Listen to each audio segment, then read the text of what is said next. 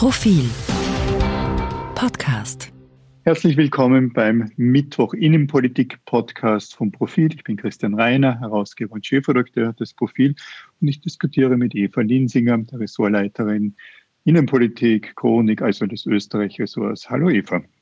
Hallo Christian, hallo liebe Zuhörerinnen und Zuhörer. In der sehr kurzen Vorbesprechung, worüber wir denn heute im Podcast plaudern werden, fiel uns vor allem das Antikorruptionsvolksbegehren ein. Aber vielleicht sollten wir ganz kurz die EM streifen, die durchaus mit Innenpolitik zu tun hat. Das österreichische Team trägt türkise Hosen und schwarze T-Shirts. Und das ist, wenn so schön sagt, ein großer Aufreger. Äh, deine Meinung dazu, Eva? Naja, ähm, ich maße mir zu viel an, eine Meinung zu haben. Bei Fußball bin ich wirklich eine äh, Dilettantin. Bei Fußballdressen, ähm, das ist, wie ich jetzt gelernt habe, offensichtlich schon länger so. Ich habe das nicht gewusst. Ich finde es etwas eigenartig, ähm, dass die ausgerechnet in der Farben der ÖVP spielen. Vielleicht ist das aber auch Zufall. Ich verfüge da über gar kein Insiderinnenwissen. Weißt du, woher diese Farbe kommt? Prinzipiell sind wir hier auch im Einklang.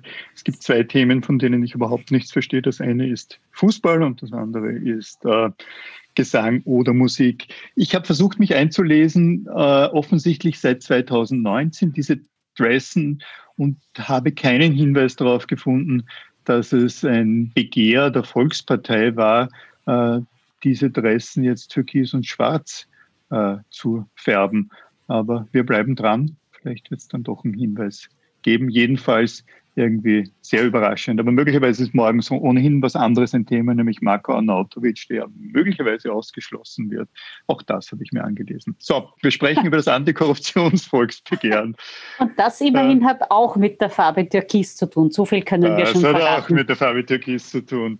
Äh, kein, kein kein Sommerthema, sondern eigentlich das Thema, das uns schon die gleiche Zeit begleitet und jetzt überraschend und auch ein wenig skurril in ein Volksbegehren, in ein Volksbegehren mündet, Eva. Naja, äh, wenn man sich die Genese dieses Volksbegehrens anschaut und auch die Persönlichkeiten, die das äh, propagieren und auch die Themen dazu anschaut, dann sieht man schon, dass das eine Geschichte ist, die uns seit Ewigkeiten begleitet. Ähm, der Ex-Ex-Ex-Ex-Ex-Bundespräsident Rudolf Kirchschläger wollte bekanntlich schon die sauren Wiesen trockenlegen. Ähm, das zeigt, wie lange es diese Parteibuchwirtschaft, diesen Proporz, diese Frauenteilwirtschaft in Österreich schon gibt und wie groß der Unmut darüber ist. Jetzt, ähm, gerade nach dem Ibiza-Untersuchungsausschuss und all den Herzal-Chats, Postenvergaben etc., ist der Zorn sehr groß und jetzt versucht er eine Initiative, ein Volksbegehren dazu zu machen. Das ist wahrscheinlich ein Thema, wo man fast 100 Prozent Zustimmung findet, zumindest verbal. In der Umsetzung hapert das jetzt ein wenig. Es ist sicher ein Aufregerthema und es ist wohl auch gegen die Regierungsparteien gerichtet. Äh, dann nehme ich jetzt den quasi die Supermehrzahl, weil die SPÖ ist zwar gerade nicht in der Bundesregierung, aber viel, in vielen Landesregierungen und hat genauso eine Proports- und Korruptionsgeschichte wie zum Beispiel die ÖVP und andere Parteien.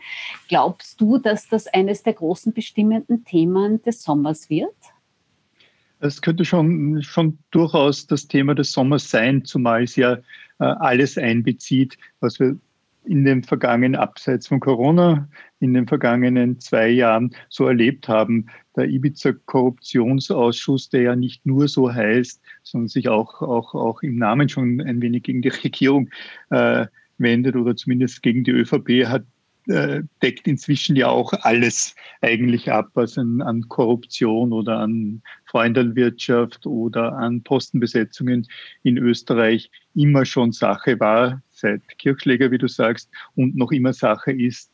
Äh, skurril dabei, und das deutet ja schon darauf hin, wie breit und nicht fokussiert dieses, dieses, das, das Korruptionsvolksbegehren eigentlich ist. Skur, skurril ist, wer, wer das unterstützt oder besser gesagt kapert äh, eben höre oder sehe ich, dass auch der Fraktionsführer im Ibiza-Untersuchungsausschuss, Andreas Hanger, äh, das Antikorruptionsvolksbegehren äh, un unterstützt. Und Sebastian Kurz hat ja selbst auch gesagt, dass er für dieses Antikorruptionsvolksbegehren sei. Christian Deutsch wiederum äh, SPÖ-Bundesgeschäftsführer sagt es nicht ganz zu Unrecht, dass es eine Chutzpe sei, dass der Bundeskanzler das Volksbegehren unterstützt.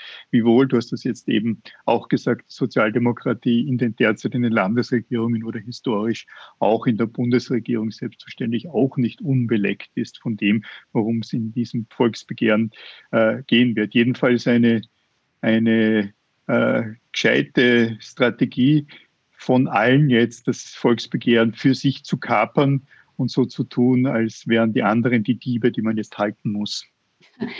Ja, äh, wobei die Glaubwürdigkeit dieser Strategie ist natürlich zu hinterfragen, weil so ganz eindeutig haben das die Initiatoren, Initiatorinnen nicht gesagt, aber natürlich richtet sich dieses Volksbegehren immer gegen die dominanten Parteien, gegen die Regierungsparteien und was da jetzt im Untersuchungsausschuss, du hast das schon erwähnt, zutage gefördert worden ist, an Proportswirtschaft, an wirklich uraltem Postenschacher, auch an Korruptionsverdacht. Das ist nicht von schlechten Eltern und natürlich ist da die Kanzlerpartei, derzeit die ÖVP, ganz besonders hauptbetroffen. Insofern mag es zwar ein strategisch kluger Schachzug sein, von den Türkisen zu sagen, ja, wir sind natürlich auch dafür, aber es hat schon ein bisschen etwas von äh, haltet den Dieb-Optik, wenn man sich da quasi versucht, an die Spitze einer Bewegung zu setzen. Es sind da äh, Persönlichkeiten dabei aus der Justiz, ähm, auch äh, aus Teilen der früheren, noch schwarzen äh, ÖVP. Ich bin sehr gespannt, welchen Schwung das Ganze entfaltet, weil eines, glaube ich, ist schon klar, der Unmut über diese Postenschacher, Herzhaltschätz etc. ist groß. Der Urausschuss geht zu Ende, aber ich glaube, die Aufregung wird anhalten. Glaubst du, dass das politische Konsequenzen haben wird? Immerhin wird ja sogar bis hin zur Neuwahlen jetzt spekuliert. Darüber wird spekuliert, nicht nur in dem Leitartikel, den ich in der vorliegenden E-Paper- und Printausgabe geschrieben habe. Titel lässt man den Pöbel wählen. Alle Medien eigentlich im Land, vielleicht von den, von den äh, gefütterten Gratismedien oder dem einen gefütterten Gratismedien abgesehen, spekulieren über die Frage, äh, wird es äh, Wahlen, Neuwahlen äh, geben? Äh, das Thema ist breit und ist da und ist jetzt nicht ein, ein, ein reines äh, Sommerthema.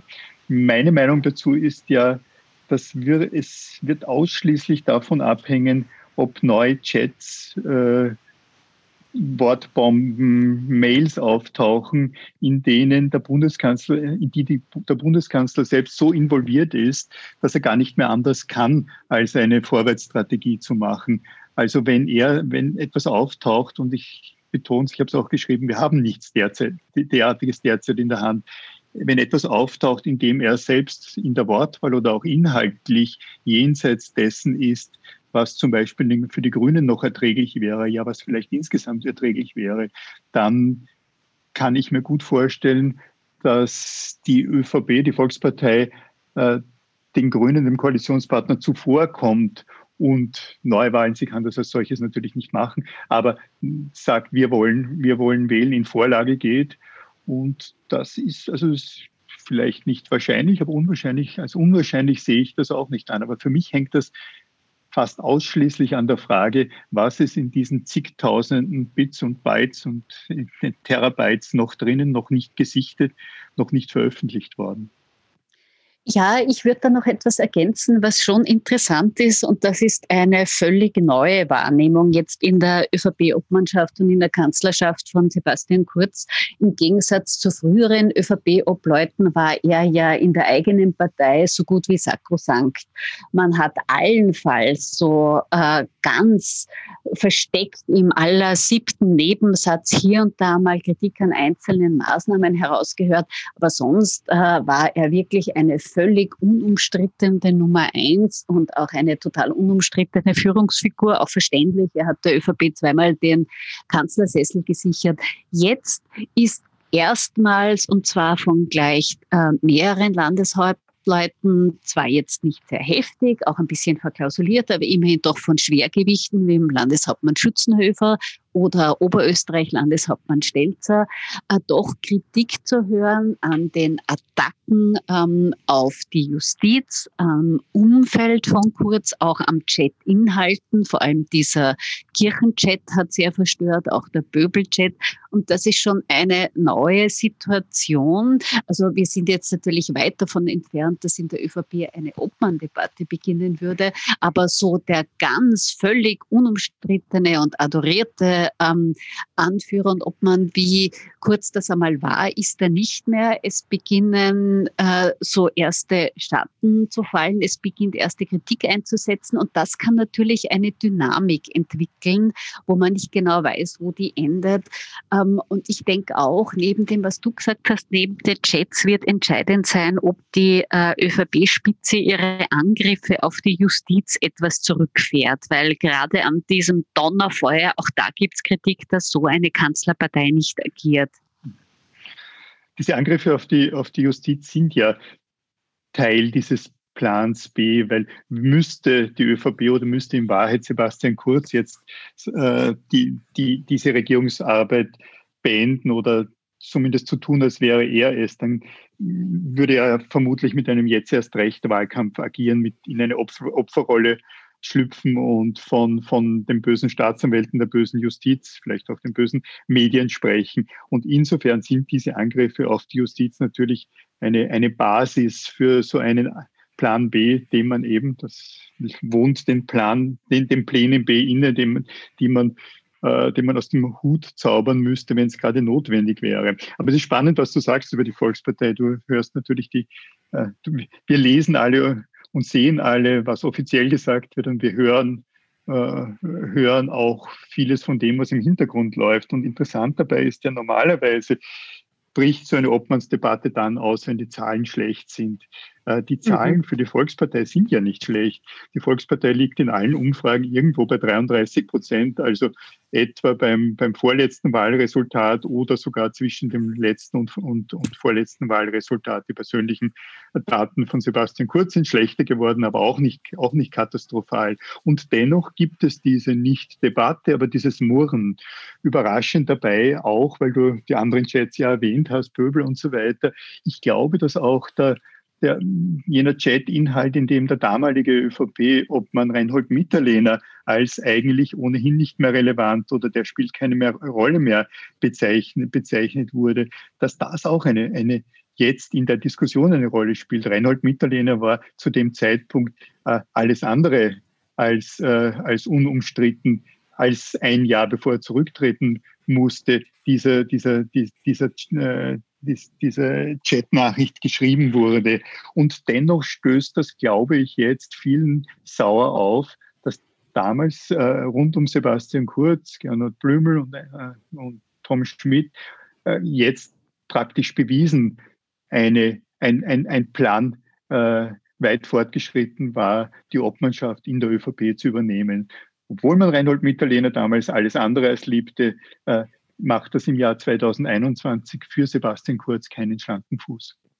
Nein, gar nicht. Dann ist es auch so etwas wie ein äh, Anstand, wie man äh, über den amtierenden Obmann redet. Es war damals natürlich klar, dass die Zukunft der ÖVP Sebastian Kurz gehört. Es war nur damals nicht klar, wann sie beginnt. Äh, es gab dieses bekannte Projekt Ballhausplatz, in dem darauf gedrängt wurde. Und dieser Umgang einfach mit anderen Menschen, der aus all diesen Chats äh, durchschimmert, wo von keinerlei Respekt getragen auch auch nicht einmal von Resthöflichkeit getragen. Das ist schon etwas, das zusetzt, gerade einer Partei oder einem Obmann, der neuen Stil versprochen hat. Und da kommt jetzt einfach einiges zusammen, oder? Absolut, so sehe ich es auch. Das ist der, der Stil nur in sich in, in modischen Attitüden ist, gerade wenn ich sage ein komisches Wort, in, in modischen äh, Okay, wir lachen beide. Also in, in, in, modischen Dingen zeigt der neue Stil nicht, aber in der Frage, wie, wie, wie, wie Macht arrogiert wird und verteilt wird, ist ohnehin inzwischen sehr klar. Klar scheint mir auch, dass der Sommer spannend bleibt, hoffentlich nicht durch Corona, sondern hoffentlich durch, durch, durch innenpolitische äh, Kabalen und vielleicht weniger Lieben. Äh, Eva, vielen Dank fürs gemeinsame Diskutieren. Ja. Wobei ein bisschen unspannend, ein bisschen, äh, wie soll man sagen, ein bisschen Fahrt, das wäre jetzt vielleicht gar nicht einmal schlecht. Dann könnten wir all diese wunderbaren äh, Sachgeschichten, diese Themengeschichten endlich spielen. Wäre ich auch dabei. Also vielleicht ein bisschen wenig, weniger im Sommer. Ich fürchte und hoffe, nein. Eva, danke nochmal fürs gemeinsame Diskutieren. Danke dir, danke Ihnen fürs Zuhören. Liebe Zuhörerinnen, liebe Zuhörer, danke, dass Sie uns einmal mehr Ihre Zeit gewidmet und geschenkt haben. Äh, ich verweise ohne Spoiler auf das kommende Heft. Aus heutiger Sicht wird die Titelgeschichte keine innenpolitische werden, sondern eine, eine sehr, sehr, sehr außenpolitische Geschichte. Jedenfalls eine sehr außenbezogene. Mehr will ich hier jetzt nicht verraten. Vielen Dank. Und belassen wir es dabei. Es genau. wird jedenfalls spannend. Schauen Sie sich das an. Ja, vielen Dank und auf Wiederhören. Auf Wiederhören.